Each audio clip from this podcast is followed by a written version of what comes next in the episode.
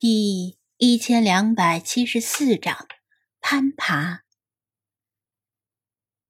这架铁梯子带着上世纪中期人类对于钢铁的信仰，工艺朴实，结构牢固，是那种最纯粹的实用主义典范，没有花费一丝一毫的精力用于装饰。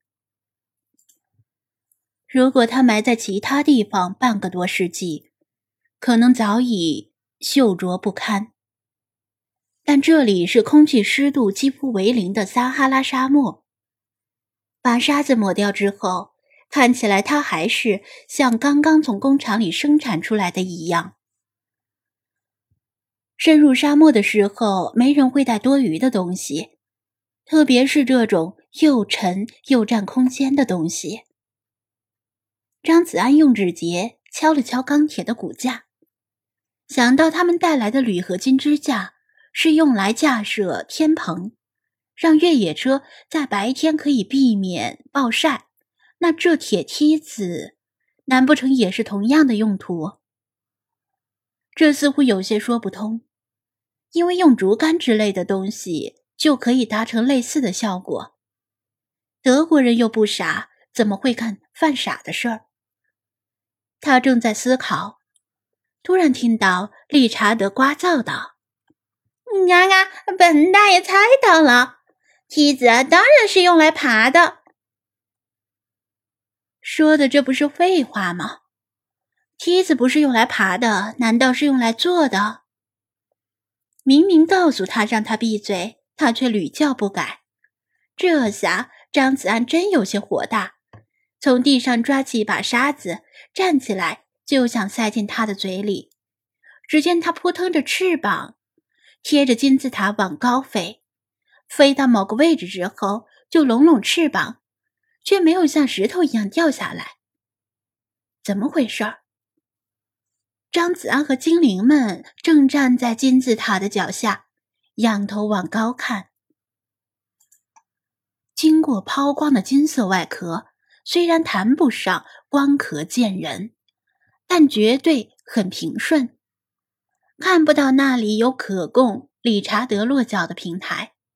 他转了个身，向外撅起屁股，脑袋和上半身消失在大家的视野里。这里有个洞，本大爷向来是有洞就钻，无孔不入。你看！伴随着一声惨叫，他突然从那里消失了。张子安和其他精灵都愣住了。等一下，这是南侧。他回想起之前参观大金字塔时，注意到国王墓室和王后墓室的南北侧各有两条所谓的通风道，尺寸是二十一厘米乘以二十一厘米的正方形，以墓室为起点，向斜上方四十五度角延伸。一直抵达接近金字塔墙体的外侧才停下来，但没有洞穿墙体。通风道到底是用来干什么的？众说纷纭，莫衷一是，给后世留下了许多未解的谜团。难道理查德是掉进了通风道？那又是谁打开了通风道呢？他低头看着大部分仍然埋在沙中的铁梯子，答案已经呼之欲出。虽说理查德整天聒噪很烦人，但放着不管也不太好。他们之前没有看到通风道的开口，因为是正站在金字塔脚下，向上仰望的时候视野有局限。张子安再次启动无人机。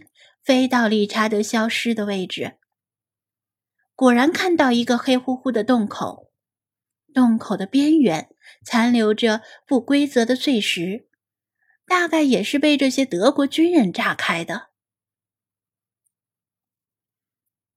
无人机的拾音器隐约捕捉到通风道内遥遥传来理查德的悲鸣，还带着回音。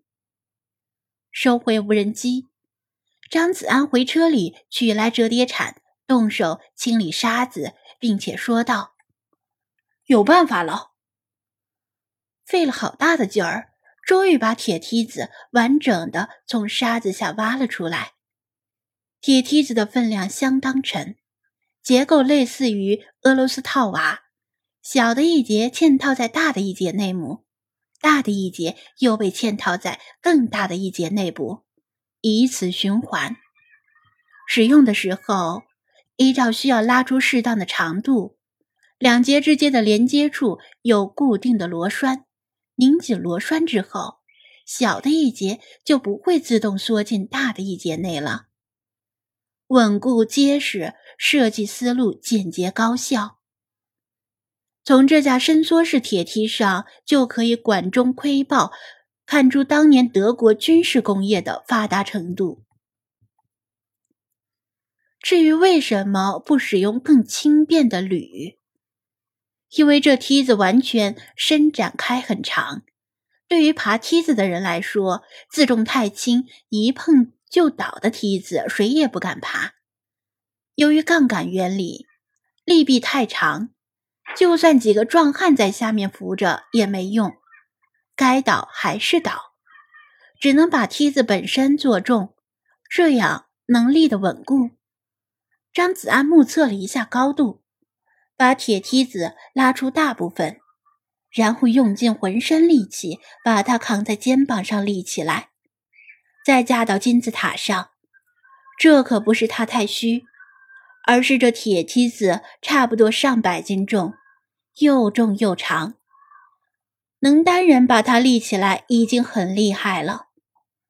可惜他估计的高度有误差，短了一截。为什么不直接拉到最大长度？还是利弊的问题，拉得越长，想把梯子立起来就越困难。他正要把梯子放倒，再拉出一截，精灵们已经看出他的意图。菲娜喝道：“别费事了，闪开！本宫要上去。”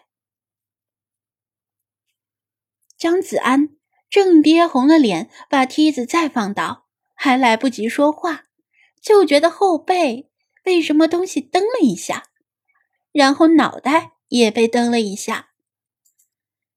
他正想骂这是谁在蹬鼻子上脸，抬头一看，只见菲娜已经借力高高跃起，轻盈的直接落到距地面三米左右的踏板上，紧接着再次起跳，每次都越过数级踏板，眨眼之间已经离地十几米高了。